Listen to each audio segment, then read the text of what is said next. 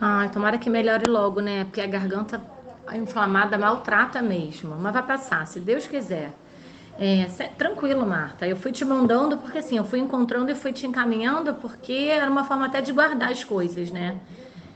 É, a Cláudia já postou o link lá, mas ainda não começou. Bota suas pernas pro alto mesmo, dá uma relaxada, porque graças a Deus a gente não tá desesperado, não. A gente tá, tá fluindo bem. Tá bom? Beijo.